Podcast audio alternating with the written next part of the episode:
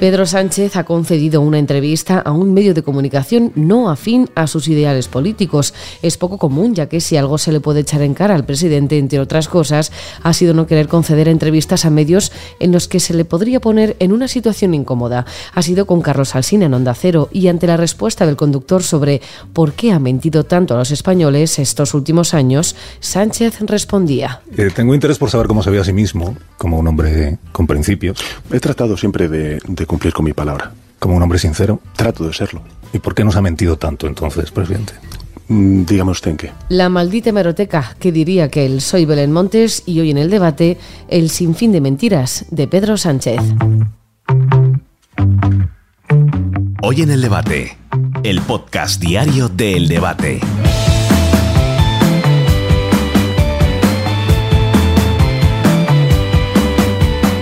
Sánchez llegó al gobierno a mediados de 2018. En diciembre de 2019 hubo elecciones y en enero de 2020 fue proclamado presidente. Desde entonces y a lo largo de los últimos años ha llegado a negar la mayor en varias ocasiones, sacando de quicio a españoles y poniendo las cosas fáciles a sus contrincantes que no tienen más que tirar de meroteca para sacarle las vergüenzas. El juego de la política de Sánchez se ha convertido en aquella canción del vamos a contar mentiras. Porque he tenido que tomar decisiones muy difíciles, muy arriesgadas, lo dije en alguna de comparecencias, y también muy complejas. Cambios de posturas políticas y decisiones complejas que, lejos de favorecer a los españoles, simplemente ayudaban a los que en un futuro pudieran echarle una mano.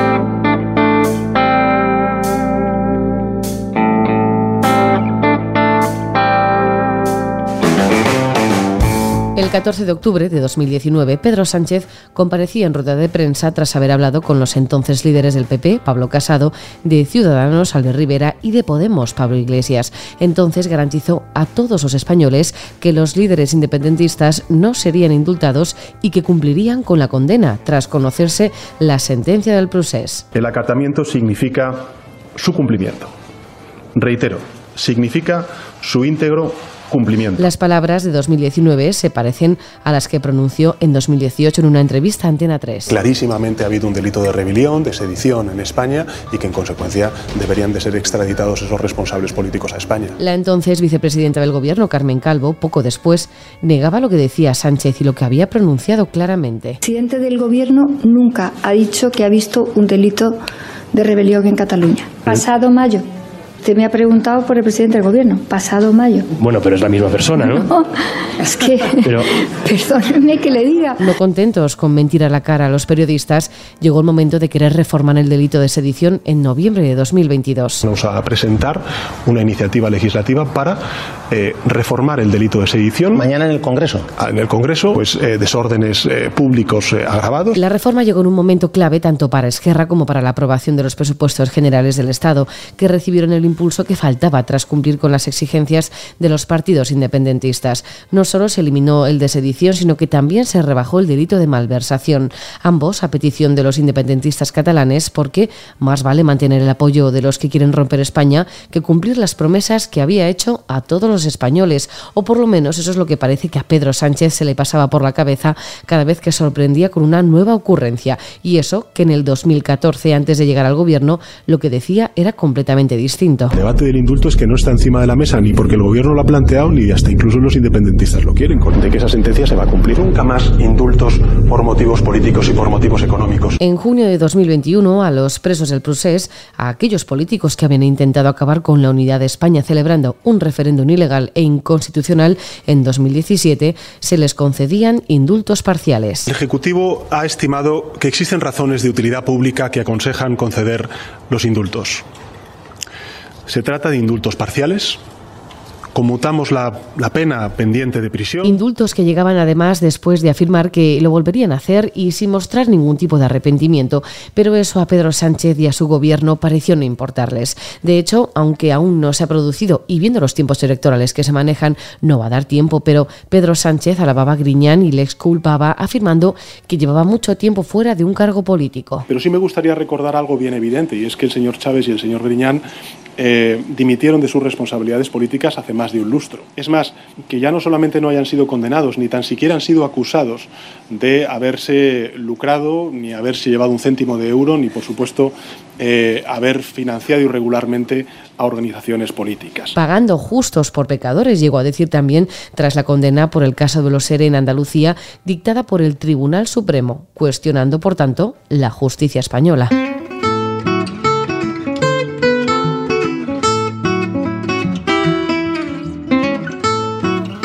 Sánchez no ha mentido únicamente con respecto a los indultos concedidos a los independentistas o al intentar blanquear a Chávez y Griñán con el caso de los ERE, pese a tener una sentencia en firme dictada por el Tribunal Supremo. Sánchez ha mentido cuando ha estado en el gobierno y también incluso antes de ser presidente, algo que le quitaba el sueño tanto como la presencia de Pablo Iglesias en su ejecutivo. En septiembre de 2019 decía esto. Sería un presidente del gobierno que no dormiría por la noche. Por eso no acepté esa propuesta que me hizo el señor Iglesias. Y apenas dos meses después. Así que muchísimas gracias, enhorabuena a todos los que lo han hecho posible y gracias Pablo también por eh, la generosidad y por la responsabilidad que hemos demostrado todos en el interés general de nuestro país. Gracias de verdad el abrazo más sonado de la democracia y el cambio de postura más sorprendente, aunque también hay más momentos en los que decía que con Bildu jamás iba a pactar. No lo iba a hacer siendo candidato. Si estoy diciendo que con Bildu no vamos a pactar, si quieres lo digo cinco veces o veinte durante la entrevista. Con Bildu no vamos a pactar. Con Bildu, se lo repito, no vamos a pactar. Y tampoco cuando ya pasó de candidato a ser presidente. No vamos a pactar con Bildu. Con Bildu no se acuerda nada. Los presupuestos son los presupuestos y claro, si hay que sacarlos adelante, los pactos saben a gloria, aunque eso luego suponga que los que fueron miembros de la banda terrorista ETA fueran en las listas de los ayuntamientos vascos y navarros en las elecciones municipales y autonómicas. Para Pedro Sánchez la palabra parece que no tiene mucho valor. Lo ha demostrado con los políticos del Prusés, con los ERE, con Bildu, con Unidas Podemos y también con los independentistas. Yo no voy a permitir que la gobernabilidad de España descanse en partidos independentistas. La última polémica en la que Sánchez ha cambiado de opinión, no de la noche a la mañana, pero sí al poco tiempo de darse cuenta del error, ha sido con la ley del solo sí es sí. La voluntad del Poder Ejecutivo y la voluntad también del Poder Legislativo fue claramente reforzar las seguridades de las mujeres. Y por tanto lo que se ha hecho ha sido identificar cualquier tipo de delito sexual como una agresión sexual. ¿Para qué? Para que haya condenas más agravadas, penas más agravadas. Esta es la voluntad y la intención tanto del Poder Ejecutivo como del Poder Legislativo. Y yo creo que además es una gran conquista del movimiento feminista de nuestro país.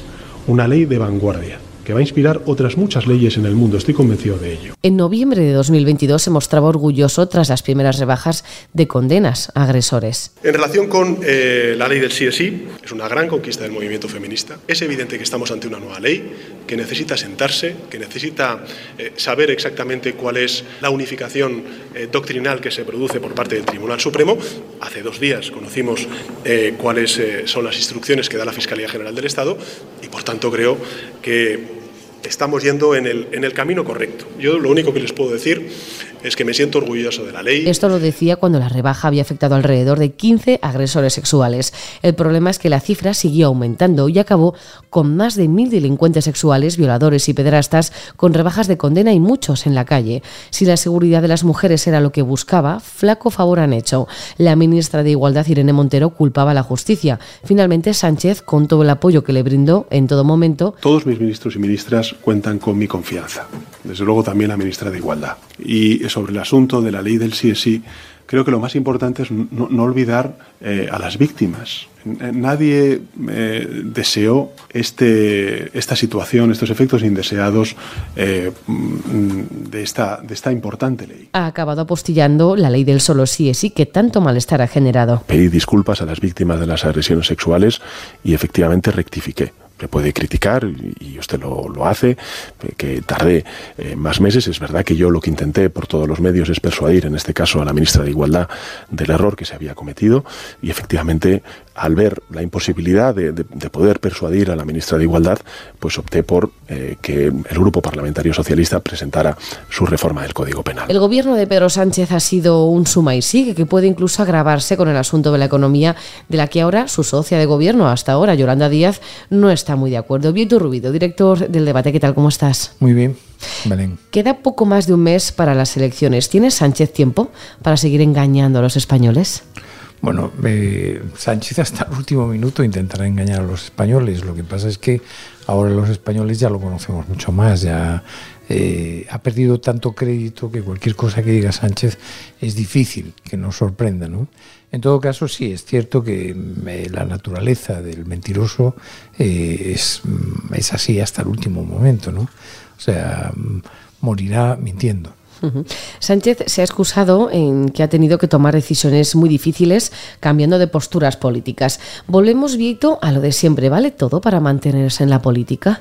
No, no, es que no es cierto. Él ha tomado decisiones justamente para no convocar elecciones, para gobernar eh, con muy poco apoyo eh, social ha tomado decisiones para aliarse con golpistas, con antiguos terroristas, eh, con independentistas, con los enemigos de España. Para eso tomó las decisiones. Él pudo tomar las decisiones en dirección contraria. Tomó las decisiones que él creyó que le venían y le convenían mejor, pero a él nadie lo obligó. ¿Quién te obliga a amnistiar a unos golpistas? Cuando aquí ocurrió el 23 de febrero, ni la UCD ni el PSOE amnistiaron a los, a los golpistas de entonces.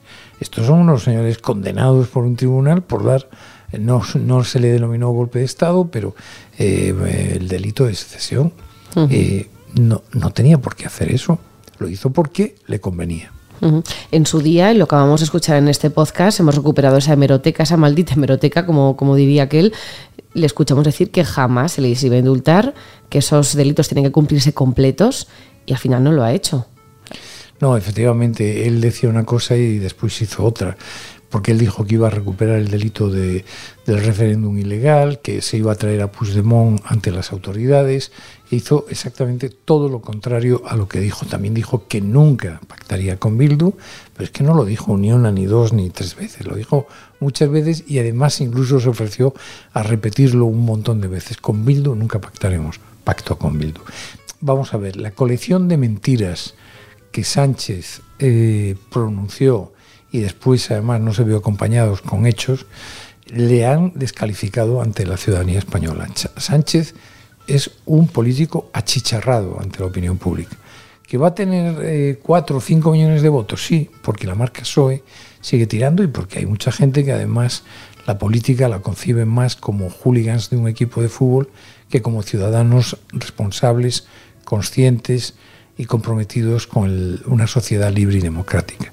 Es decir, yo creo que cuando un político como Sánchez ha cometido tal nivel de tropelías y de desafueros y de, y de deslealtades con su país y con la ciudadanía, hombre, yo creo que aunque tú tengas unas ideas, digamos, muy identificadas con el PSOE, deberías castigarlo de alguna manera, porque la base de la democracia es la capacidad que tienen los ciudadanos de retirar a los políticos que gobiernan.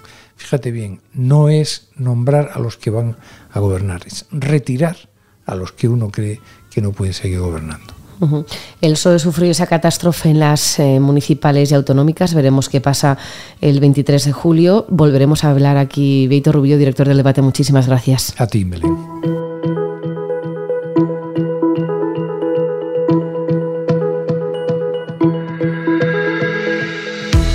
Pedro Sánchez convocó elecciones generales adelantadas tras la catástrofe electoral sufrida en las municipales y autonómicas por parte de su partido, una catástrofe que podría traducirse a la esperada de cara a las generales del 23 de julio y que se ha labrado a pulso a lo largo de estos últimos años.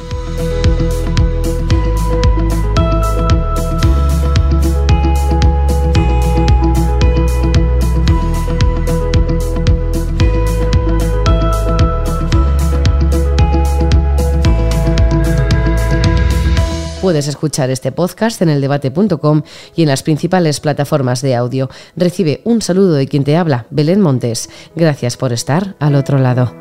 Adiós.